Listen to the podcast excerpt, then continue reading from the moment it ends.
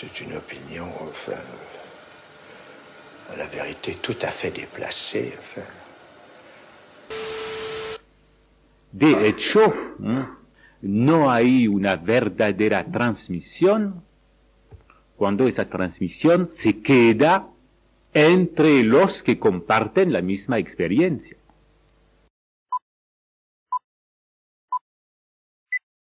Sean bienvenidos a este nuevo episodio de nuestro podcast titulado Razón, un programa entre la razón y la resonancia.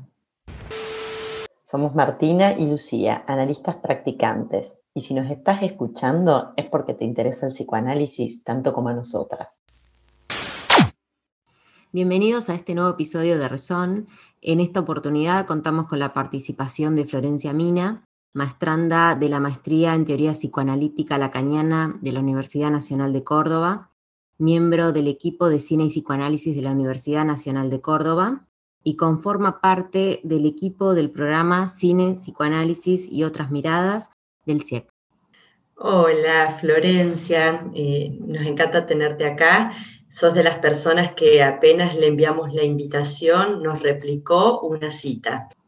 Te quería preguntar cuál es tu cita. Hola Lu, hola Marti, ¿cómo andan? La cita que yo tomé eh, es la siguiente. El sujeto es en sí mismo un error en las cuentas. Es una cita que aparece en el libro Introducción al método psicoanalítico es un libro de, que es del año 1997, que eh, este libro se divide en, textos y escritos de un curso que dicta Miller en el Seminario del Campo Freudiano en Brasil, ¿sí? en, el, año 1987. Si bien es el título de Introducción al Método Psicoanalítico, eh, plantea cierta ironía, es un momento donde se, se estaba discutiendo un poco si el psicoanálisis es ciencia o no, es un libro donde Miller se centra en la vertiente técnica del qué hacer, diciéndonos principalmente que, las cuestiones técnicas en psicoanálisis son siempre cuestiones éticas, porque primeramente nos dirigimos al sujeto. Y en ese sentido, eh, el sujeto solo puede ser situado en una dimensión ética. Es un curso donde Miller nos introduce una concepción del sujeto como la falta en ser. ¿Qué es lo que quiere decir la falta en ser? Esa unidad de identidad no existe, lo que nosotros recibimos en el consultorio es, un sujeto que se queja de, que esa unidad no puede ser conseguida, y por ahí, para situar un poco dónde la dice esta cita, la dice en un apartado del libro, porque si bien se, sienta, se centra en la vertiente técnica, nos va contando un poco los momentos lógicos del análisis, los tiempos. Esta cita aparece en el apartado Apertura del espacio psicoanalítico. Lo más importante para abrir el espacio analítico es el sujeto. Y ahí nos va a decir algunas cosas sobre lo que es el sujeto, sobre la concepción del sujeto de la falta en ser. El sujeto no es una persona, no es un individuo, no pertenece al registro de los datos, no es un datum, sino más bien una discontinuidad en los datos.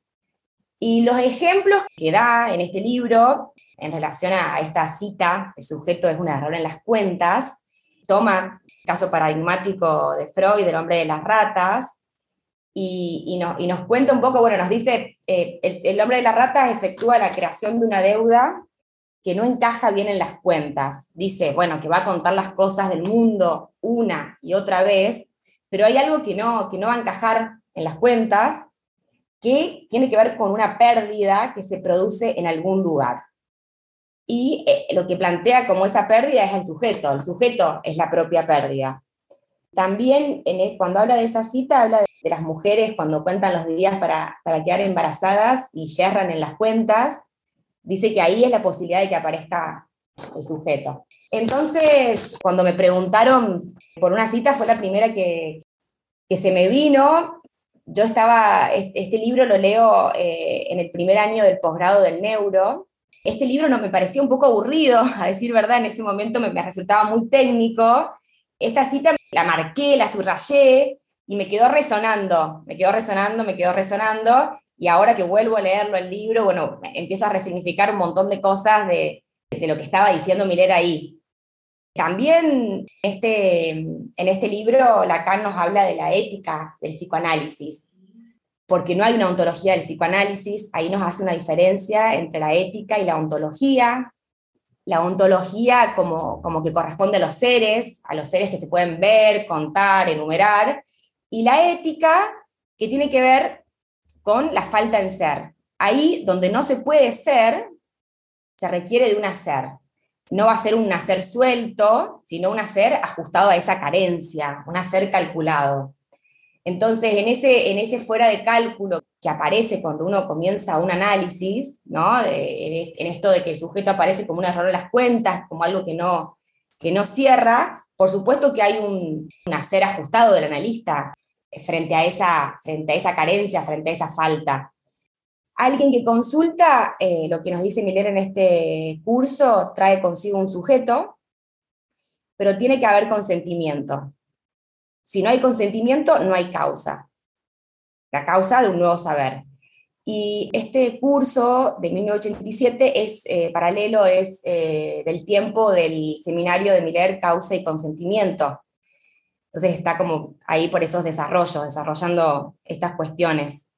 Un error solo puede ser error si le concierne al sujeto. Entonces, eso me parecía allí donde falla la cifra, donde fallan las cuentas, un nuevo saber, si se consiente, o un poco de amor, porque saber y amor van de la mano.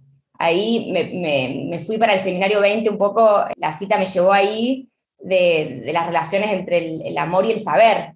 Entonces, em, en Aún, Lacan habla de la relación del saber con el amor, todo amor encuentra su soporte en cierta relación entre dos saberes inconscientes. Entonces, bueno, un poco esta cita, el sujeto es un error en las cuentas, lo que me, hacía pensar es en el aspecto contingente que tiene un análisis, en todo ese fuera de cálculo que allí puede pasar. Germán García lo dice precioso, diciendo que, bueno, que el encuentro con un analista es una cita ciegas, y ahí aparece la posibilidad de torcer algo del destino. En ese sentido lo, situaba con el amor, en el paralelismo con el amor, ¿no? Que, implica, en el 20, Lacan dice, el amor implica la valentía ante el fatal destino.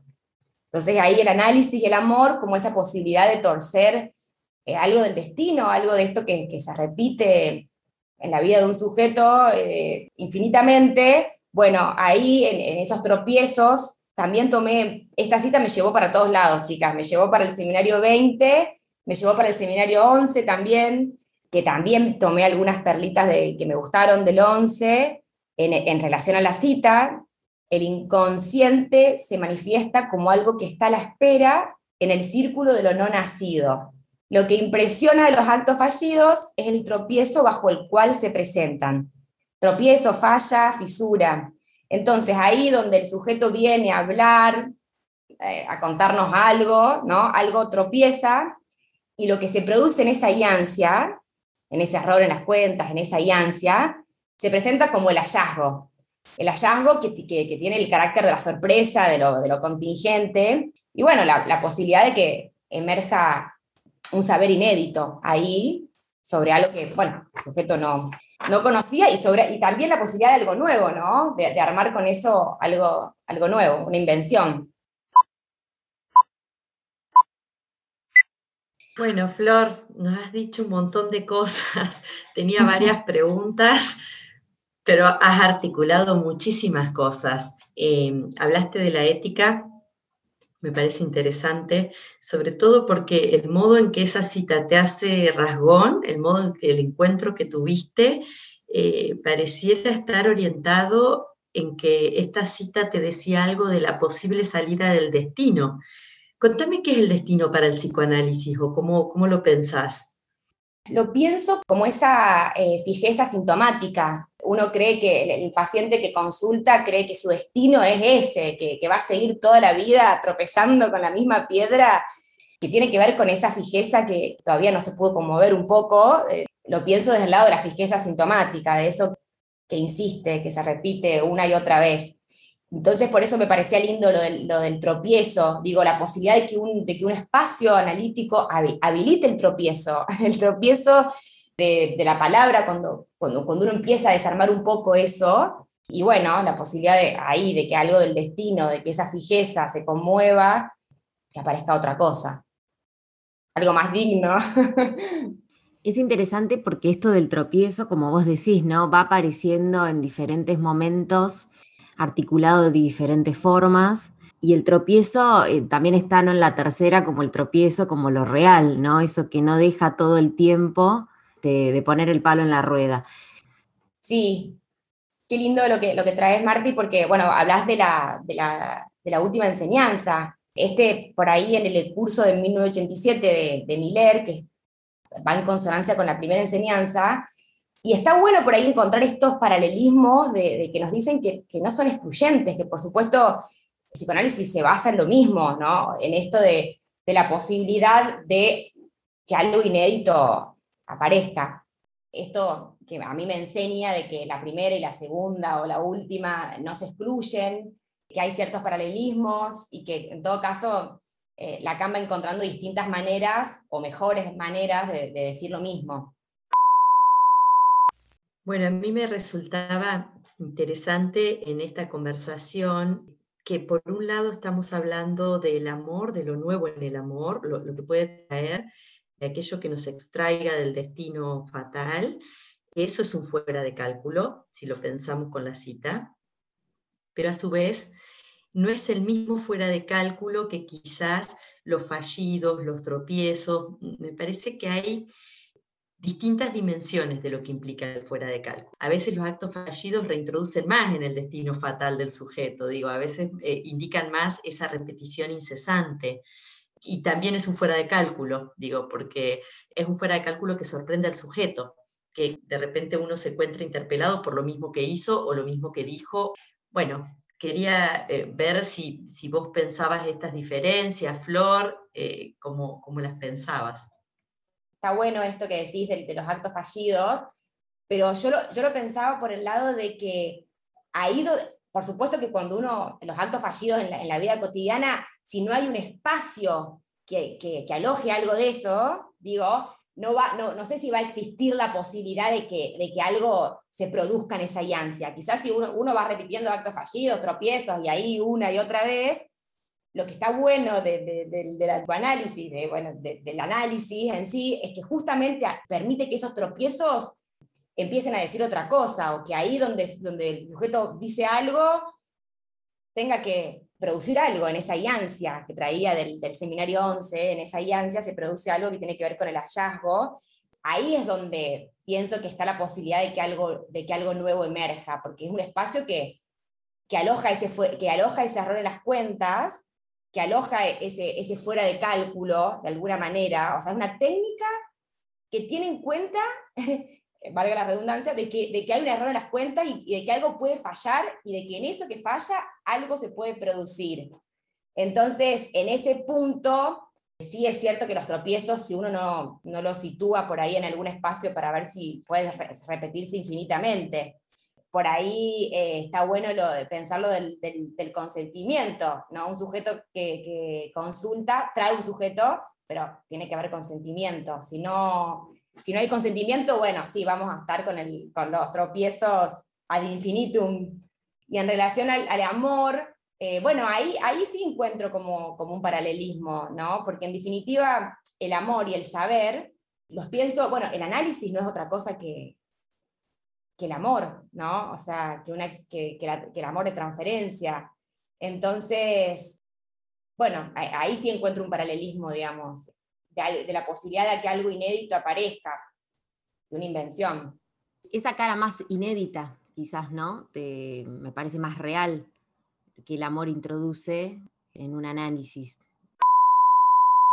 El tropiezo en tanto cara más simbólica o más de ese lado, del fallido, pero después esa torsión, que, es la, torsión en la cara del amor, que va un poco más a lo real parece que es como esa, ese tropiezo que va tropezando diferente.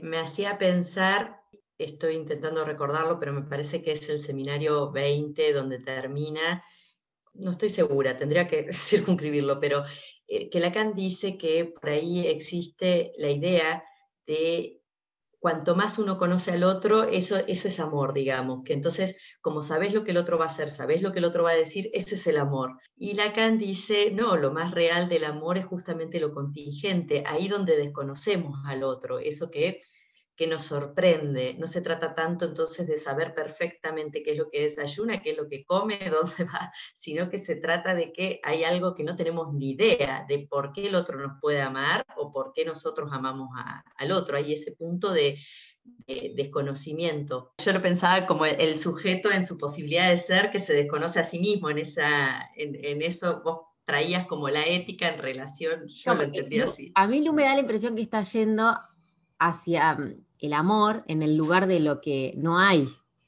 O sea, claro. Entonces, no el amor repetición. Si el amor va en el lugar de lo que no hay, entonces es una ética. Que el amor no esté apuntado al ideal, a lo que uno idealiza, sino que el amor que está apuntado a lo que uno desconoce de sí mismo, el amor que está apuntado al no hay, como dice Martu. A la otredad. en relación a la cita es un poco que la ética del analista es, es, producir o efectuar el sujeto, un nivel, otro nivel propio del sujeto, que es un poco lo que venimos diciendo. Está bien, porque en ese momento el sujeto, que es el error en las cuentas, eh, es lo que se produce entre el S1 y el S2, es lo que está del lado en ese momento de la cadena significante, pero del tropiezo en ese punto, ¿no? Después podemos, cuando nos fuimos un poco más a la última enseñanza, bueno, ya es cuando introduce, bueno, eso es necesario, porque eso también instaura una transferencia, una transferencia más ligada al otro, pero que después ese mismo tropiezo de alguna manera se le da como una torsión. Ya no hay un sentido, no vamos a ir por la línea del sentido, ni del mito, ni del fantasma, sino más del lado de una invención, o esto que vos decías, hacer algo nuevo, un saber hacer nuevo, y ahí es, me parece, el anudamiento entre el amor y el saber hacer. Está bueno también la, dimensión ética del analista en el punto de, producir o efectuar un sujeto, y del sujeto también la decisión ética de, consentir, de, consentir, ¿no? O sea, uno puede decidir olvidarse los sueños o, pensar que ese acto fallido le concierne o no, eso también es una decisión ética. Entonces, la decisión ética en, ambos planos, del sujeto y del analista. Sí, eh, la ética de, ahí donde no, se puede, no se puede ser, se requiere de un hacer, que es un hacer ajustado. Digo que ahí en ese punto es donde, bueno, sí, hay un error en las cuentas, pero no es que hay un fuera de cálculo absoluto, hay un hacer calculado justamente ahí para, esa falta en ser de, de, bueno, para esa carencia de cada quien, digamos. Es responsabilidad del analista producir o, efectuar otro nivel propio al sujeto. Y por el otro lado también está la cuestión ética del sujeto. Digo, el sujeto puede decidir olvidarse sus sueños, decidir pensar que los tropiezos no tienen nada que ver con, con él, o que haya un consentimiento, que eso, eso que, que, tropieza hable de él y bueno, ponerlo ahí a conversar con el analista. Digo, hay también una, una decisión ética del, sujeto si no hay consentimiento, no, no va a haber causa de, un nuevo saber. Entonces, allí donde, donde falla la cifra, la posibilidad de, un nuevo saber o de, un poco de amor, que en definitiva van de la mano, se articulan, como veníamos conversando. Y Lacan habla de sujeto, y justamente sujeto, y vos lo capturaste, si lo podés ampliar, en qué, qué dentro de los cálculos y qué fuera de los cálculos, qué es eso más acotado que decís de un analista, cómo en la práctica participa eso de un sujeto, y que eso tiene que ver con la palabra sujeto y no individuo, no par letra ni, ni otro tipo de palabra. Cuando uno comienza análisis se da cuenta de que las cuentas no cierran, entonces ahí aparece un fuera de cálculo de todo lo que puede pasar ahí, pero que hay un hacer calculado del analista en relación a, esa falta en ser del, sujeto, de un hacer ajustado a esa carencia. Entonces, lo, calculado vendría a ser por la intervención del analista y, lo no calculado vendría a ser en relación a, todo lo que puede acontecer en, un análisis. Ahí sí hay un fuera de cálculo, porque el sujeto no, sabe qué es lo que puede pasar ahí. No es que se va a encontrar con algo que tenía oculto, con algo que estaba escondido, sino que está la posibilidad de que algo nuevo eh, emerja, algo diferente. Aprovecho para preguntarte por qué en esto el psicoanálisis es un discurso distinto. ¿Qué hace habitualmente eh, con el fuera de cálculo los discursos? El discurso amo, ¿qué hace con el fuera de cálculo? ¿Qué hace eh, una estadística? ¿Qué es lo que se intenta habitualmente hacer con el fuera de cálculo y por qué el psicoanálisis en esto es distinto? Creo que lo que intentan hacer otros discursos es rechazar ese fuera de cálculo o, cerrar, o cerrar un sentido. Me parece que el, el psicoanálisis, en esto que hablábamos de la técnica, que más allá de que el psicoanálisis no es una técnica, es una praxis, pero pensando en la, vertiente técnica a la que veníamos conversando, no busca la eficacia. O sea, no, no, no tiene eh, preconceptos ni una receta ni un modo universal de cómo hay que hacer, sino que es una técnica primero singular, segundo que, que no, no cierra, no rechaza ese fuera de cálculo, lo aloja. Cuando alguien viene a consultar darle una vueltita, cerrarlo, este asunto, y donde piensa que se va a cerrar, se empieza a abrir cada vez más eso, y, bueno, ese fuera de cálculo es alojado, esa es la diferencia, ese, ese fuera de cálculo es alojado no para encontrar por qué, sino para, también para la posibilidad de algo nuevo, insisto, la posibilidad de que algo diferente eh, con la vida de ese sujeto emerja. Una, la posibilidad de torcer el destino, aloja y cerrar las cuentas y esa ese fuera de cálculo para algo inédito. Aparte, en, ese texto, eh, Miller dice que los, sujetos llegan diciendo que están mal hechos. Es alojar ese mal hecho de cada uno. Totalmente. Sí, sí. El sujeto que, viene en nombre del sufrimiento, que después se transforma en una queja para el otro, y que después, bueno, después aparece algo del consentimiento, de poder, bueno, sí, consentir a que eso me concierne, a que eso tiene que ver conmigo, y bueno, y ahí el caminito de un análisis. Eh, y, también pensaba en esto que, preguntaba Lu antes, em, cómo el, discurso capitalista, me voy al discurso capitalista y a la época, cómo rechaza las, cosas del amor cómo las, terapias que buscan la, eficacia, que, terapias de urgencia, que buscan como, que haya una eficacia rápida, y el psicoanálisis que, que bueno, que, que contempla la imposibilidad. A mí lo que siempre me, me hace elegir el psicoanálisis es eso, ¿no? que, que es una disciplina que tiene en cuenta la imposibilidad en sus cálculos. Agregaría a esto que decís que para nosotros hay efectos rápidos, digo, porque cuando nos llegan en las urgencias ah. los sujetos, hay efectos rápidos. La cuestión es que eso que se abre no es que se abre, que se problematiza y uno empieza a andar en dulce de leche con todos sus problemas y a, hacer más problema del problema, sino más bien que hay ciertas vertientes que uno desconoce de uno mismo que empiezan a interrogarnos y que eso hace que quizás un análisis se prolongue más tiempo, pero no porque ese sufrimiento que, y ese padecimiento que uno tenía no reciba una respuesta con cierta agilidad. Que el psicoanálisis da respuestas eficaces a los sufrimientos subjetivos. Lo que uno hable no es que ahonda en problemas y crea más problemas, no es volver el problema más problema, sino más bien es intentar de reconocerse en eso que no nos conocemos a nosotros mismos, intentar reconocerse en, eso que, está fuera del cálculo. Eso es lo que se abre más. Pero ciertos sufrimientos sí se reducen, sí tienen una respuesta. Totalmente. Me parece hermoso lo que decís, Lu, porque queda, digo, yo cuando digo que se abre, se abre justamente es para que el sujeto pueda conocerse más, más a sí mismo. Entonces, Claro. Eso alivia. Lo que produce eso, o por lo menos en los pacientes yo escucho, que eso alivia, que cuando les vuelva a aparecer algo esto, ah, es como un alivio, ah, viene por acá, y ya tienen alguna idea, entonces el sufrimiento se reduce. Bueno, es que la angustia es el desierto, ¿no? Es el, caminar en el desierto y poder ubicar ahí estas cosas que, angustian, por supuesto que alivian. Y por supuesto que, como decía, el psicoanálisis tiene bueno, sí hay efectos rápidos mientras uno va a ir ubicando cada vez eso que lo angustia.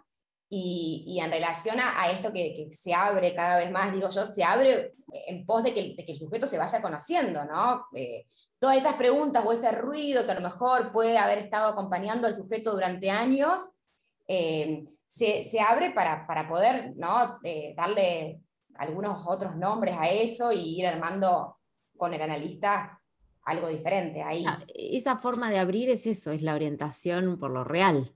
Me parece que ahí está el cálculo, ¿no? Que el cálculo en el sentido del lado del analista, que el cálculo de la intervención, el cálculo de lo que señale, sea en el momento en el que se encuentre el, ¿no? ya sea un paciente, ya sea alguien que consulta, hay algo que no cambia, ¿no? que tiene una orientación y que de última lo que sí se puede ir viendo es el consentimiento en el sentido de si el otro va eh, a tomando una posición respecto a eso o hace oídos sordos o no, y hasta me parece que a ese punto.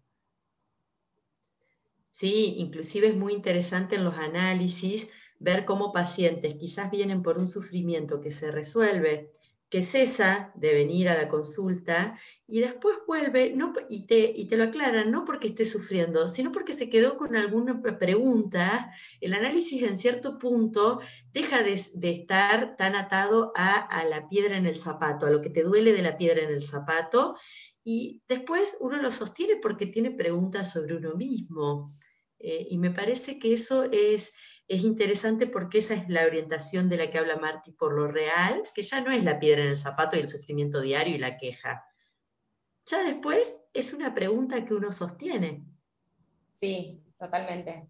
Eh, me, pasó mucho esto que decís, Lu, cuando trabajaba en una clínica que hacía los informes, protocolos de pacientes que se iban a hacer un implante coclear, y eran un par de entrevistas. Entonces, bueno, ahí venían a contarme solamente para que yo les, les, avale que, ese paciente se podía operar. Y, después me pedían el teléfono para, para empezar eh, un, un, análisis, porque había algo de lo que había empezado ahí a aparecer que, que les hacía preguntas. escuchar. Claro. A escuchar. claro bueno, eh, ahí la posibilidad de preguntarse. Bueno, Florencia, te queremos agradecer por esta participación. Fue una cita que mm, de las primeras que nos llegó y que nos convocó y que aparte nos hizo pregunta porque también era, bueno, dónde estaba, cómo pensarla y abrió un montón de, interrogantes en relación a eso. Así que te agradecemos la participación. Junto con Martina, la cita me, me encantó me pareció súper interesante cómo la traes. Vos tenés un poco este rasgo de, ser un error en los cálculos quizá de la comunidad analítica, que siempre traes cosas muy distintas del arte, de articulás mucho y eso eh, me parece que, da un poco también tu, tu propio rasgo y algo de esta cita que te convocó y te hizo rasgón. Te agradezco mucho por la conversación. Bueno, chicas, gracias a ustedes, me parece precioso esto que están haciendo, así que me encantó conversar. Y bueno, seguimos, seguimos porque esto abre un montón de preguntas y, y las seguimos en, en otro lado, seguramente. Gracias.